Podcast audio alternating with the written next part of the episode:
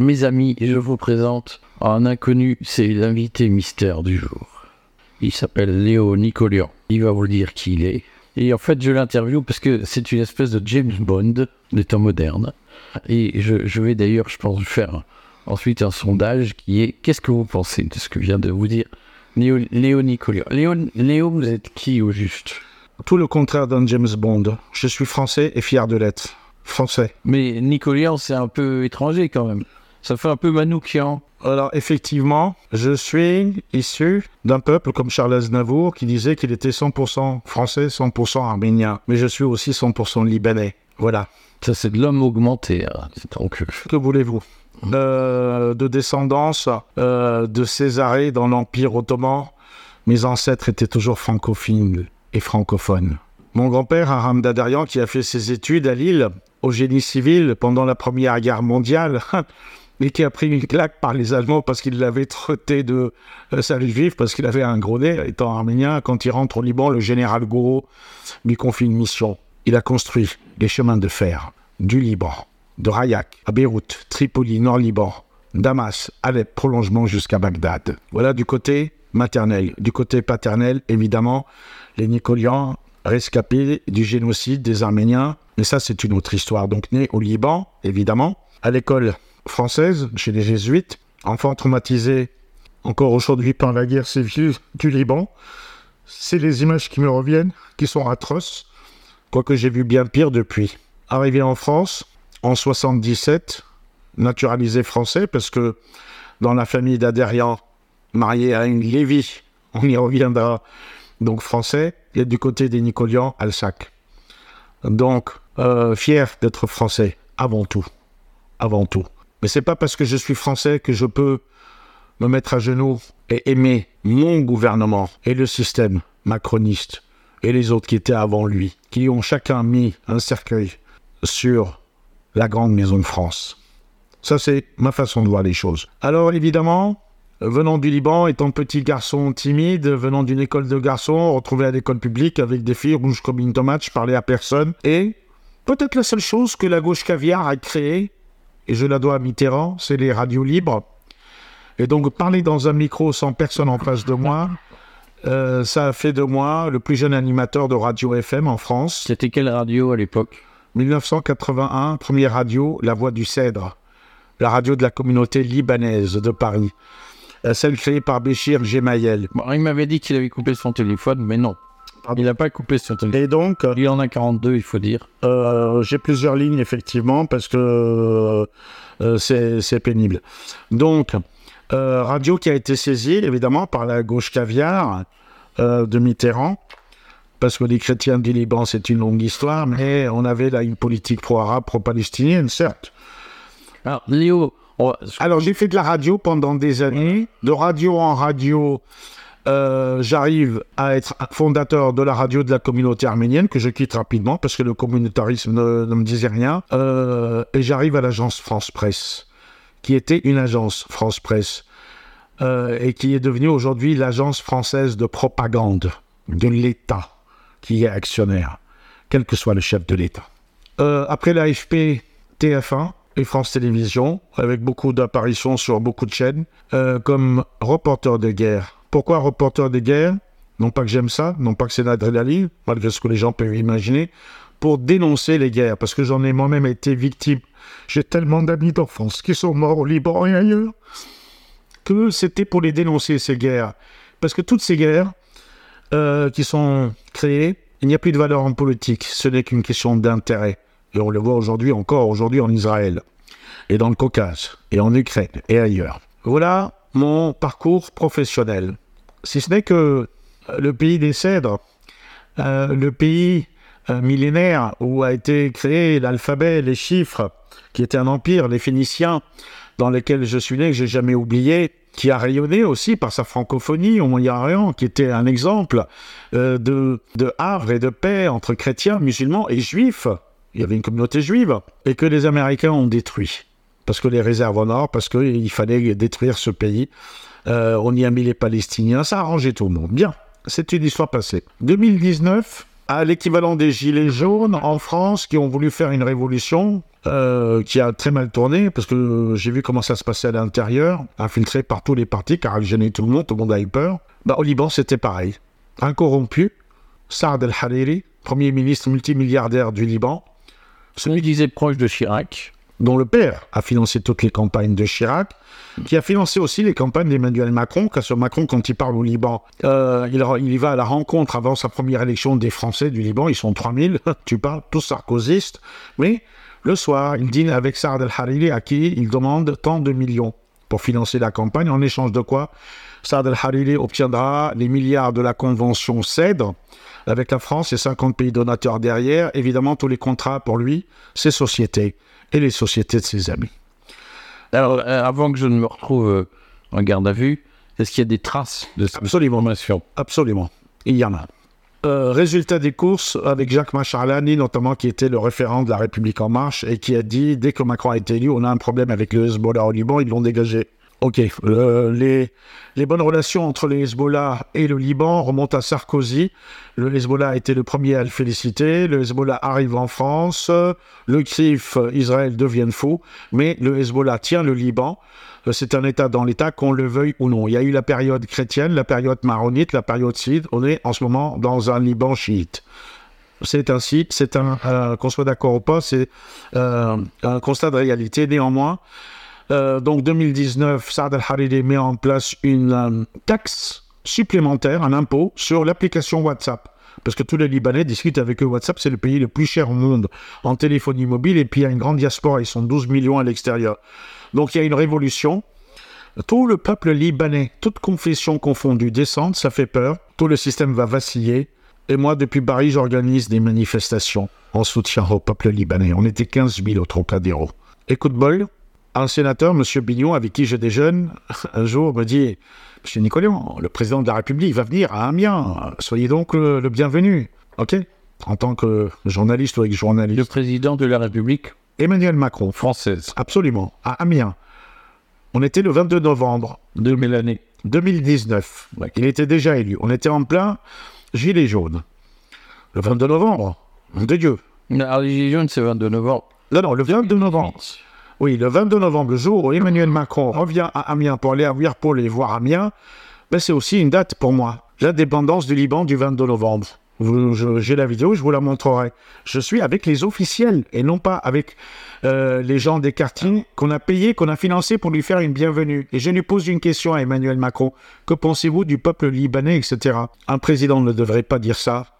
Il était pris sur le fait et il a dit n'importe quoi. L'AFP qui voulait balancer ça reçoit des consignes de l'Elysée. Surtout, on bloque l'information parce qu'il est le seul à la voir, la vidéo.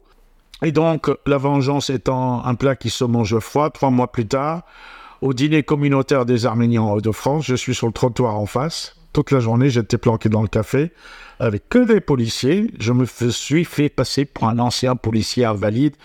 Et quand Macron arrive avec sa voiture, Président, un citoyen voudrait vous saluer, vous féliciter. Il court vers moi, il traverse le trottoir pour trouver un job, comme il le dit si bien, avec ses gardes du corps. Vous allez bien? Non, je vais mal.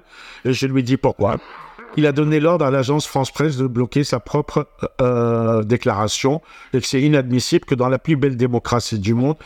évidemment, c'était une envolée verbale virulente, c'était une invective, sans aucune insulte, sans aucune violence physique mais qui me vaudra des dizaines de gardes à vue. Évidemment, ces images ont fait le tour du monde dans toutes les télévisions, en France, mais pas en France. Et donc, euh, la répression a commencé par des contrôles d'identité inopinés tous les jours dans les rues avec ma pièce d'identité, mais on m'emmenait quand même au commissariat 4-5 heures pour vérifier que je suis bien celui qui a cette pièce d'identité grâce à mon ADN et euh, ma salive ADN. Je pars au Liban pour me changer les idées, pour retrouver cette révolution qui a avorté, évidemment, comme celle des Gilets jaunes. Macron arrive au Liban à deux reprises et à deux reprises, je suis mis aux arrêts, à la demande de l'Élysée. Bien, l'affaire est terminée, donc je reviens en France. Alors, Léo, laissez-moi conduire l'entretien, parce que je vous assure, pour vous, c'est évident, vous êtes... mais pour le lecteur, c'est... Si on n'est pas au courant de tous les détails, c'est compliqué. Aujourd'hui, c'est ce qui vous vaut cette interview.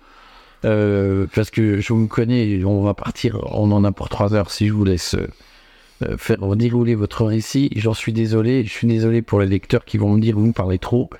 Mais au fond, aujourd'hui, si vous êtes là, c'est parce que vous êtes au cœur d'une campagne sur les réseaux sociaux qui vous accuse d'être antisémite. Est-ce que vous pouvez d'abord répondre simplement? Je suis désolé, je vais être un peu directif dans l'entretien, dans toute amitié. Est-ce que vous êtes antisémite, euh, Léo? Bien sûr que non, parce que je pars du principe que quelles que soient nos religions, quelle que soit notre couleur de peau et nos nationalités, on est frères en l'humanité. Ça, c'est ce que moi je pense, et ça, c'est ce que je dis depuis des années. Maintenant, il est vrai que j'ai été l'idiot utile à beaucoup de gens. Euh, contre une campagne à Macron, j'ai été invité par le Kremlin. J'ai fait la Russie. J'ai été à la télévision russe, vous l'avez vu.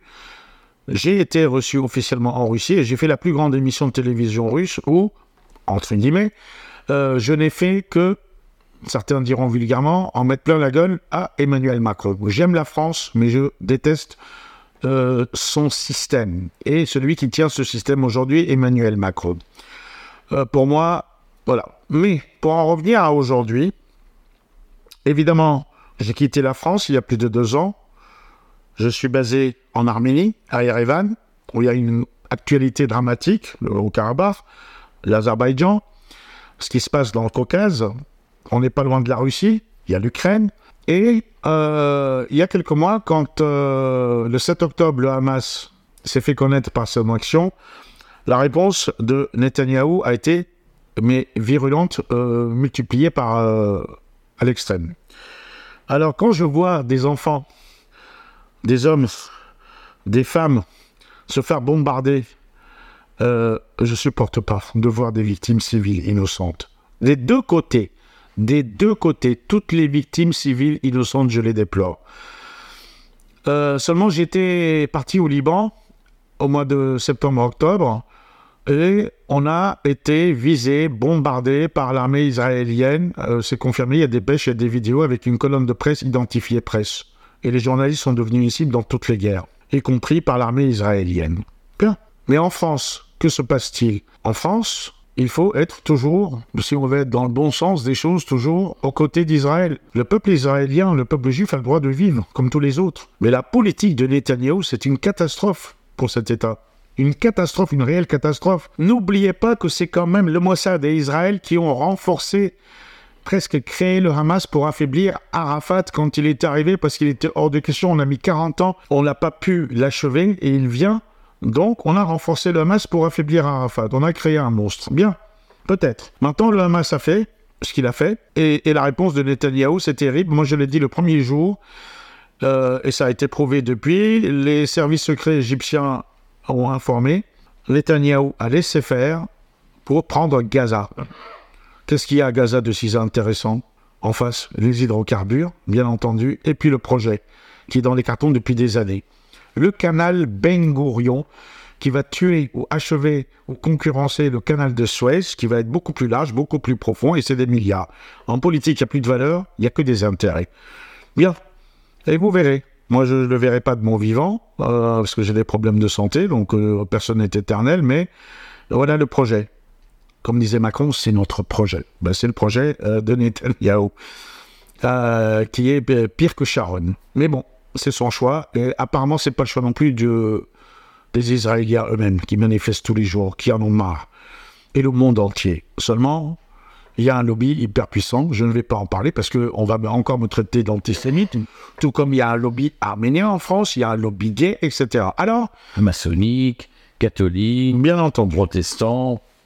Alors, le 6 février dernier, on arrive. On fait. Les faits. Le 6 février, je suis dans un bus qui me ramène dans le 18e arrondissement, épuisé, éreinté. Je m'assieds sans faire attention et qui est à côté de moi. Je ne regarde même pas. Il y a un téléphone qui sonne, il y a une voix, j'entends un homme qui dit Je vais regarder. Il regarde son téléphone. Je regarde comme ça. Et ce qu'il a vu l'a bouleversé, et moi aussi. On a vu des dizaines de personnes à genoux dans un parking oui, c'était un parking, les mains dans le dos et prenant une balle dans la tête, les uns derrière les autres. C'était une exécution sommaire. Je ne sais pas qui étaient ces hommes. Et parmi eux, il n'y avait que des hommes, des adolescents, 12, 13, 14, 15, 16, 17 ans, et puis évidemment des hommes jusqu'à 50, 60 ans. Ça l'a bouleversé. Moi, j'ai tourné de l'œil. Et là, il change, il se met un film pour voir autre chose. Et là, je me mets en face de lui. Et je prends mon téléphone. Bonsoir, tonton. Tonton, c'est affectif. Le monsieur était plus âgé que moi. Mais pourquoi vous mettez à filmer ce, ce- cet homme que vous ne connaissez pas? Parce que je voulais lui poser une question, juste que j'avais vu avant. Et je lui dis shalom. J'aurais pu dire salam, alaikum. Parce que je suis polyglotte, je parle neuf langues. J'aurais pu dire bariftzez. J'aurais pu dire que le salut soit sur vous. J'ai dit shalom. D'accord, où est le problème? Parce que j'ai vu la vidéo avant. Donc j'en ai conclu des choses. À tort ou à raison, peu importe. Alors vous avez conclu quoi? Bah, qu'il était issu de cette communauté. Peut-être quand il a vu ces images, des images comme ça? Et puis peut-être que ça tenait. Ce que vous nous dites pour que je décrypte, c'est que vous soupçonnez que ce J'ai pensé, je ne soupçonne personne. J'ai pensé que cet homme était de religion israélienne. que c'est un, un- Peut-être. un- un soutien d'Israël. Non, peut-être pas, parce que moi aussi, quand j'ai un chapeau et une barbe, on me prend pour un rabbin. Je vais finir. Vous pensez que c'est un soutien d'Israël qui regarde une vidéo où il assiste à des exécutions de Palestiniens par des soldats israéliens C'est ça que vous nous absolument, et qu'il et lui-même a été choqué. Euh, et là, je prends mon téléphone, je lui dis bonsoir, shalom. Vous regardez un film? Il me dit oui. Et Jusque là, tout va bien. Et il me dit c'est pas bien. Et je lui dis oui, c'est sûr. C'est pas bien ce qui se passe en Palestine, en Israël, à Gaza. Et il hoche de la tête en me disant oui. Et je lui pose la question dérangeante. Qu'est-ce que vous pensez du génocide? Le mot est fort. Des enfants palestiniens et de la population civile. Malaise, il se lève pour quitter le bus. Seulement, l'arrêt d'après, c'est aussi l'arrêt où je descends. Et je lui demande, vous êtes rabbin? Peut-être l'est-il, peut-être pas. Peut-être est-il juif, pas, chrétien, musulman, athée, je ne veux pas le savoir. Et je lui dis, mais euh, vous pouvez nous donner votre idée, votre opinion, qu'est-ce que vous en pensez? Et là, vous êtes toujours en train de filmer. en train de le filmer. Euh, il dit rien. Et je lui dis, parce que la Shoah c'était terrible, mais ce qui se passe en ce moment aussi, il est terrible. Et il descend du bus. Je l'ai balancé cette vidéo sur mon compte Twitter, elle a fait 200, 300 vues. hein. Mais au moment où vous annoncez ça sur Twitter, Le soir même, une fois rentré chez moi, voilà, un flop, rien d'extraordinaire. Il n'y a aucune agression, il n'y a pas d'antisémitisme. mais est-ce que vous concevez qu'un inconnu qui est filmé euh, sans son consentement dans, dans le bus, qui se sent suivi dans la rue, à tort Non, je ne l'ai pas suivi dans la rue. Ouais, je vais finir. Est-ce que vous concevez qu'un inconnu qui, qui voit quelqu'un qui lui emboîte le pas, qui lui pose des questions en lui filmant, sans son consentement, est-ce que vous concevez qu'il le prenne en mauvaise part? Absolument. Diffuse des Oui. images sur Alors, les réseaux sociaux. Dans- dans- voyant que je le filmais, la question ne se posait pas. Quand je lui dis shalom, c'est pas bien ce qui se passe en Israël, à Gaza. C'est la question dérangeante qu'il est gêné par le, par, la- par le téléphone. Évidemment. C'est ce que je fais aussi avec beaucoup de politiciens, ou de députés, ou de sinistres, ou de ministres, ou de présidents. Euh, D'ailleurs, je suis fiché S comme perturbateur politique, je vous le rappelle, depuis Manuel Elle Valls. ne semble pas infondée. On est d'accord, mais la question dérangeante, euh, évidemment. Euh, résultat des courses, ça fait 200 vues, 300 vues. L'affaire est bouclée, elle est terminée. Une, 200 personnes l'ont vue sur 70 millions de Français. C'était le 6 février. Or, le 17, 18 février, 10 à 12 jours plus tard, je me lève un matin, des notifications, nom de Dieu. Ça fait des dizaines, de milliers de vues.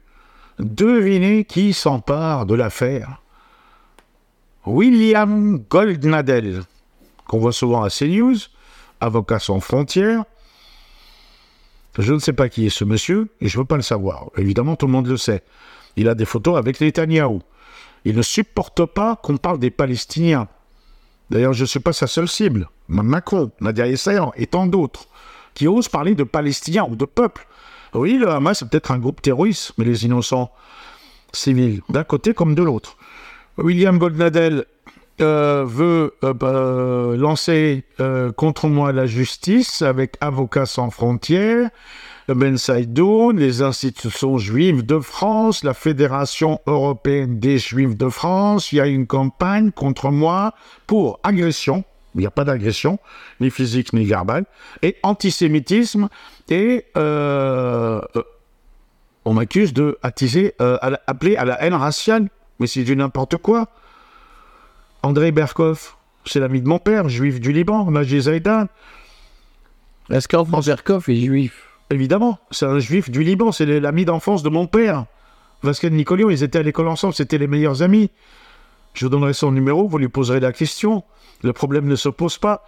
Néanmoins, à question dérangeante, c'est leur interprétation à la Ligue juive, au Bétard, euh, à la LDJ, au CRIF et aux autres, au réseau, au lobby, et même en Israël.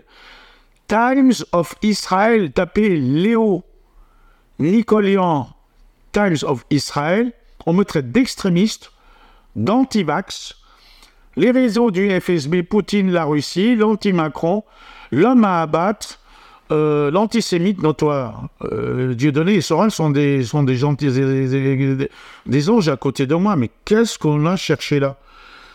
Mais le pire n'est pas là. Le pire, c'est quand euh, euh, mon numéro se propage. Ils l'ont trouvé sur les réseaux sociaux. Il est sur mon Facebook depuis des années. Que je reçois des coups de fil par milliers, par centaines, et qu'on me menace. Moi et ma mère, 86 ans, qui est handicapée, et que le type me dit on est le Mossad, on va te faire ci, on va faire ça. C'était. Ils disent réellement, on est le Mossad. J'ai la conversation, je peux vous la faire écouter. Il y a une plainte à la police qui est partie. Euh, et on va. Je peux. euh, c'est Non, non, on va, on Parce que c'est c'est continue. bien. Et qu'on me donne mon adresse. Et qu'on me dise euh, le code du digicode pour rentrer dans l'immeuble, l'appartement. Et qu'on me dit va à ta fenêtre. Et que je vais à la fenêtre. Et que je les vois, ils sont huit. Et qu'ils sortent des manches euh, de leur blouson des barres de fer ou des couteaux. Et qu'ils s'attambourinent à ma porte. Et qu'ils sont là pour en découdre. Peut-être c'est juste de la pression, peut-être pas. Mais il y a des menaces de mort réitérées dans un état de droit. En France, dans la Ve République. Et qu'est-ce que vous faites une fois que... Je préviens les autorités. C'est qui les autorités? Le ministre de l'Intérieur est informé. Comment vous faites pour informer le ministre de l'Intérieur? J'ai le numéro de portable de beaucoup de gens en France.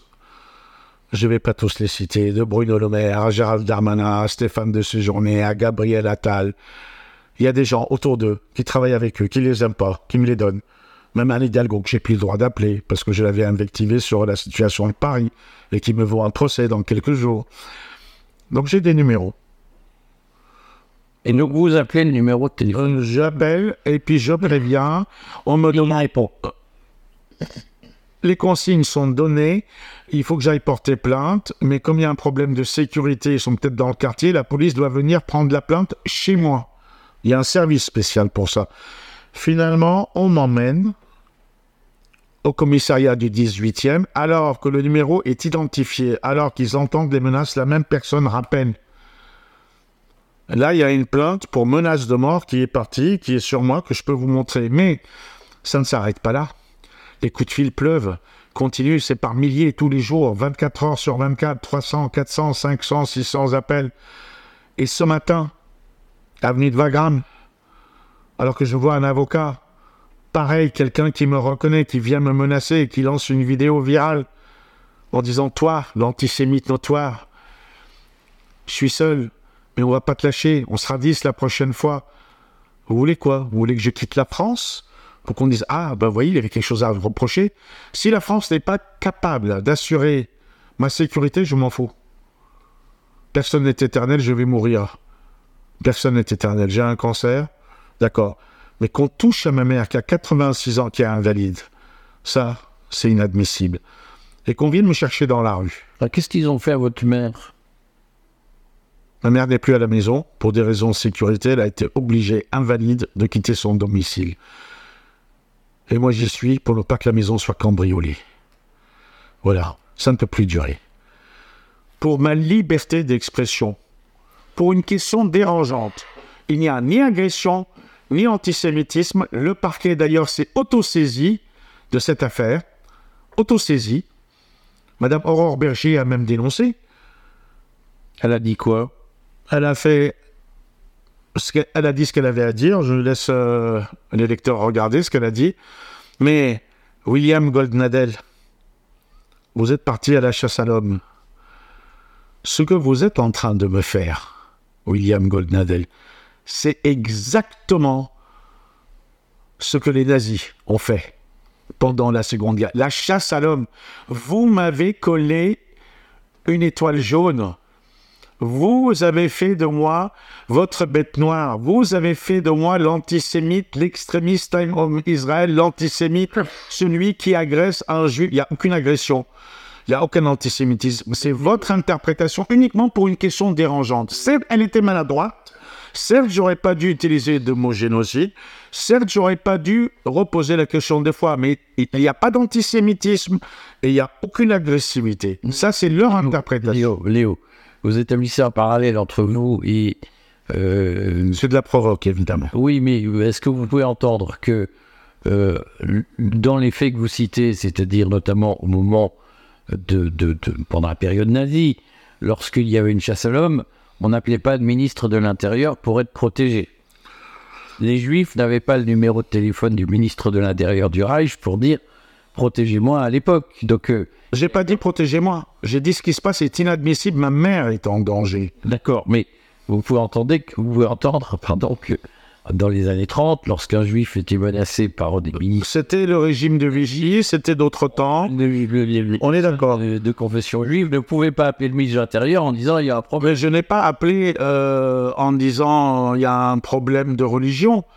J'ai appelé les autorités policières en France pour dire, non pas que je suis en danger, mais qu'il y a une dame de 86 ans chez elle, invalide, qui est en danger. Je- je Moi, que je meurs pour mes idées, j'y suis prêt. Léo. Mais on ne touche pas à une dame âgée, Léo, handicapée. je ne cherche pas à pinailler. Je fais appel à votre sens des responsabilités.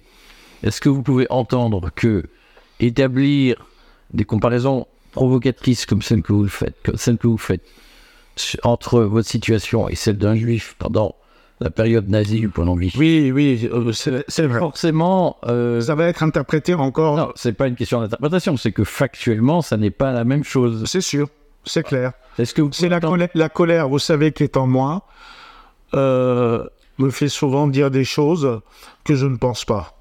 Alors, que la colère, l'émotion vive, qu'on ose menacer ma mère de mort. Non, non, mais j'entends bien Nico, Léo, pardon, il fait appel à votre euh, sens des responsabilités. Est-ce que vous pouvez entendre que dans des familles qui ont beaucoup souffert, même indirectement, de la guerre, euh, des déportations et de la destruction massive des Juifs, est-ce que vous pouvez entendre que des comparaisons comme celles que vous venez de faire, sont inacceptables. euh, comme euh, très difficiles, voilà, C'est difficile, c'est inacceptable. Comparaison n'est pas raison. C'est l'émotion qui me fait dire des fois des choses qui dépassent ma pensée, certes. Des fois, je ferais mieux de retourner ma langue cette fois avant de parler. Mais, vous savez, j'ai vu tellement de guerres. J'en ai couvert. De l'Irak à l'Afghanistan, en passant par le Karabakh, le Liban dans ma jeunesse. Et quand je vois ce qui se passe aujourd'hui, je ne supporte plus ce monde et je ne supporte plus la violence. Si j'ai été violent dans mes mots, je n'ai jamais été ni antisémite et je n'ai pas agressé ce monsieur. J'ai posé une question dérangeante. J'aurais peut-être pas dû. J'aurais peut-être pas dû, ou j'aurais peut-être pas dû diffuser cette vidéo sur mon compte Twitter, qui est devenue virale, et pour laquelle on me traite d'extrémiste, et sur laquelle, euh, maintenant, on lâche les fauves, même dans les chiens, avenue de Wagram. On est prêt à lâcher les loups qu'ils soient des loups gris, des loups même arméniens, qu'on, on de, peu importe. J'ai commis une erreur. Si j'ai commis une erreur, en France, il y a des lois, nul n'est censé ignorer la loi, je serai jugé par les lois. Le parquet s'est autosaisi de cette affaire. C'est- Est-ce que vous pouvez comprendre pourquoi le parquet s'est tout... Alors, les parquets s'est autosaisi de l'affaire parce que l'affaire est devenue virale, parce que Goldnadel et ses amis portent plainte pour antisémitisme, en tous les cas, avec Avocats sans frontières, pour agression et incitation à la haine raciale. Euh, si c'était le cas, je pense que je serais déjà en garde à vue depuis longtemps. Mais est-ce que vous pouvez entendre en même temps Je peux comprendre. que vous êtes dans le bus, vous, vous avez votre vie privée, vous regardez sur votre téléphone des choses qui vous concernent, et puis vous avez quelqu'un dans le bus qui regarde ce que vous regardez et qui se met à vous filmer et à vous poser des questions qui vous emboîtent le pas. Bah, je réponds aux questions. En vous posant des questions. Moi, je réponds aux questions même dérangeantes. Vous pouvez entendre. J'argumente. Est-ce que vous pouvez entendre que dans un pays où il y a euh, un droit à la vie privée, Un droit à l'image. non, mais un droit à la vie privée, c'est-à-dire que vous êtes sur votre téléphone, personne n'a à regarder ce que vous faites. Est-ce que vous pouvez entendre que c'est une violation d'un droit naturel que de filmer quelqu'un qui regarde son téléphone après avoir regardé Et dans un bus RATP, parce que même la RATP a l'intention de porter plainte. Ou elle est choquée. Est-ce que vous pouvez entendre que Oui. diffuser ces images sans Absolument. le consentement de la personne, ça fait quand même beaucoup Certes, c'est immoral. C'est immoral. C'est peut-être même illégal. Et pour ça, je répondrai devant les tribunaux, devant les juges. Mais vous savez, j'ai le souvenir d'une belle parole, d'une belle chanson de Daniel Balavoine. Les juges et les lois, ça me fait pas peur. J'ai pas de fils, j'ai pas d'enfant, j'en ai jamais eu mais c'est ma bataille, celle de la vérité, qui dérange, les vérités qui dérangent. Alors, j'aurais pas dû, je le déplore, je déplore ce que j'ai fait, mais je déplore encore plus la chasse à l'homme qui est lancée contre moi. En France, il y a des lois. Si je dois être jugé, ce sera par les tribunaux, par la loi. Mais pas par Goldnadel, pas par Time of Israel, pas par ces attaques où on me cite comme extrémiste, anti-vax, euh, complotiste. Conspiracy Watch aussi, Marlène Schiappa m'avait catalogué là-dedans. C'était une fierté. Parce que si vous n'acceptez pas ce que vous dit le gouvernement, vous êtes un complotiste. Oui, je suis un complotiste comme tant d'autres en France. Et alors? C'est trop facile de vous coller l'étiquette de complotiste. Oui, je suis dans la provocation, mais toujours dans les règles de la loi, limite dans la loi. Des fois, je, je peux enfreindre. Je peux enfreindre, mais je n'ai jamais tué. au-delà des limites. J'ai jamais braqué de banque, j'ai jamais tué, j'ai jamais blessé au couteau, j'ai jamais commis d'attentat. Je vais loin, je suis borderline, je vous l'accorde. Mais euh, c'est comme il y a des députés à qui j'ai posé des questions dérangeantes, qui au lieu de partir sur la voie publique me cassent la caméra et me frappent. D'accord? Alors que je leur pose la première question, tout va bien. La deuxième et la troisième, ils l'ont vécu comme un suppositoire. Excusez-moi du peu. Mais là, on est dans un contexte particulier. On est dans un contexte particulier, délicat, il y a un conflit. Euh, pleine guerre israélo-palestinienne, forcément, ça a un impact particulier.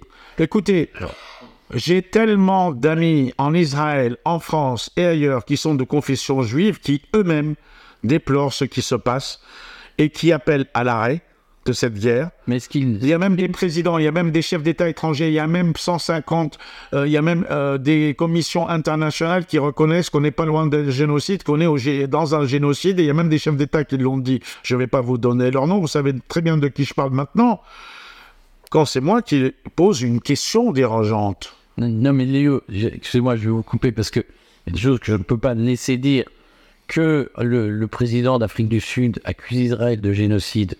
De... Pas que lui. Non, mais on va pas chipoter, ça ne sert à rien de pinailler Léo.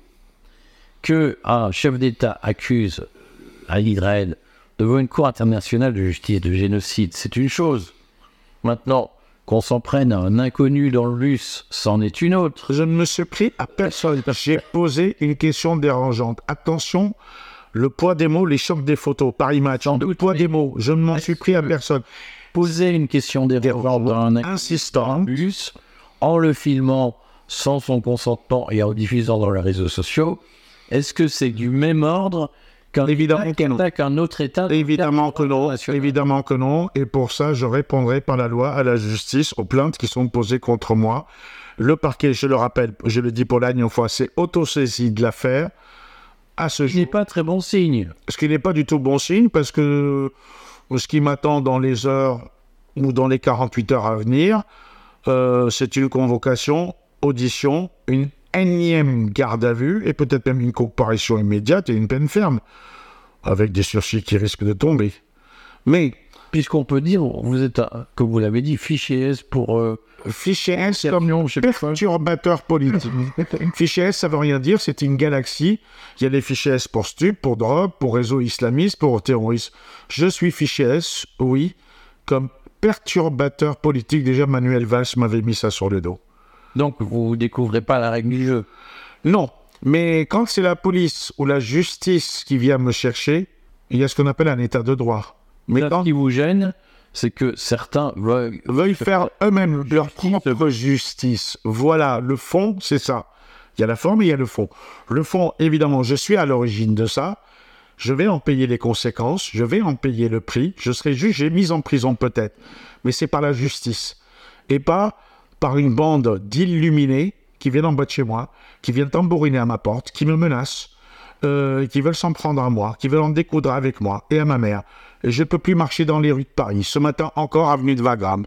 La, per- la personne me filme avec son téléphone qui était dans la poche, j'ai pas vu, et qui la balance. Bon, ok. Donc je précise que c'est dans ce cadre que cette interview a lieu, puisque chacun, je pense, a compris que je n'approuve pas spécialement l'attitude qui consiste à, à aller déterrer monsieur ou madame tout le monde dans un bus. En revanche, le, le fait qu'il y ait une tentation de se faire justice soi-même collectivement, en plus dans un titre communautaire, et il me semble être un excès qui justifie que on popularise votre affaire pour le meilleur comme pour le pire, Voilà, et pour cela, avec toutes les réserves que j'ai faites. Bien sûr, et euh, on doit énormément, euh, s'il n'en avait pas fait la sacro-sainte promotion, on doit énormément remercier pour cela, ou ne pas remercier euh, William Goldnadel et ses amis et ses réseaux qui ont fait de sorte que cette affaire est dans les médias, dans certains médias, pas tous évidemment. C'est pas encore euh, sur TF1, sur BFM, CNews, ni nulle part ailleurs, ni à Canal+, ni à l'AFP mais c'est sur 20minutes.fr, c'est sur Times of Israel, c'est sur la Fédération européenne juive, c'est sur ci, c'est sur ça. Times of Israel, c'est le plus violent que j'ai vu, vous l'avez vu, vous l'avez lu. Euh, je suis un extrémiste antisémite notoire depuis longtemps en plus, ça je viens de le découvrir, alors que j'ai quand même, excusez-moi du peu, critiqué le Hezbollah. J'étais un des rares Libanais à, m'en être pris au Hezbollah libanais, qui est un État dans l'État. Bien, maintenant, libre à chacun euh, de se faire une interprétation, mais chacun peut faire son interprétation à sa manière. Vous savez, on peut m'interpréter, euh, on peut dire de moi que je suis obèse. Ok, on peut dire de moi, il y en a même qui m'ont traité de détraqué mental. Je n'ai jamais. Euh, Vous savez, euh, en France, ils ont essayé à plusieurs reprises de m'interner par des, euh, comment on appelle ça, des expertises médico-légales judiciaires à l'hôpital Dieu. À chaque fois, on dit c'est un combat politique. Ce monsieur a toute sa tête. Voilà, quand on ne peut pas vous mettre en prison par, pour des, par la justice, on va essayer par d'autres moyens. Et c'est depuis des années. Je joue au fou, peut-être, mais je ne le suis pas. Quant au, et quant au fou du roi, il n'était pas si fou que ça. Les, les étapes judiciaires suivantes sont lesquelles vous concernant? Les étapes judiciaires suivantes, c'est bien sûr dans les jours qui viennent le procès Hidalgo, qui n'a rien à voir avec cette affaire, car j'avais eu le culot de lui dire Vous êtes la honte de Paris, la honte de la France, on a mis deux siècles à faire de Paris la plus belle ville du monde, et en deux mandats, vous en avez fait la plus belle du monde, il y a eu des conséquences. Euh, quant à cette affaire-là, euh, où il y a un lynchage, un lynchage de ma personne, quitte à me faire agresser dans la rue maintenant, la justice existe. Moi, j'ai fait confiance. Vous savez, c'est la fameuse formule j'ai fait confiance en la justice de mon pays. Peut-être. Mais je ne fais pas confiance à M. Goldnadel. Je ne fais pas confiance au Beta, à la LDJ, à tous ces gens qui ont ma photo partout et qui demandent une chasse à l'homme. Où que je sois dans Paris. Est-ce que pour autant, je dois quitter la France? Est-ce que pour autant, je dois demander l'asile politique à la Russie, à la Turquie, à l'Arménie, au Liban, ou au Qatar? Ou peut-être à un autre monde. hein? Comme le disait Jean-Louis Aubert du groupe Téléphone, je rêvais d'un Léo Nicolian est vraiment très doué pour les communications. Léo, merci. On suit votre affaire. Donc, on- je, con- je considère qu'on vous a apporté une espèce de protection médiatique en popularisant votre affaire, tout en gardant les réserves, puisque je le renie, je crois quand même notre responsabilité est à un moment donné de ne pas enflammer des débats qui sont déjà très inflammables. Vous savez, euh, moi je demande qu'une chose, c'est de m'asseoir à une table avec des crétins, des chrétiens, des juifs, des musulmans, des bouddhistes, des athées, euh, peut-être même Macron, pourquoi pas, des gays, des LGBT, j'en passe et des meilleurs. Car après tout, tout le monde a le droit de vivre. Mais Il y a des choses qui sont insupportables. Et je crois que j'ai euh, franchi, probablement, une ligne, mais les conséquences, si je dois les payer, ce ne sera pas la justice, euh, mais pas euh, par des gens qui viennent. Qu'on a bien compris ce que le message que vous. À bientôt, Léo on est avec vous, au moins dans le respect de la justice et de l'état de droit.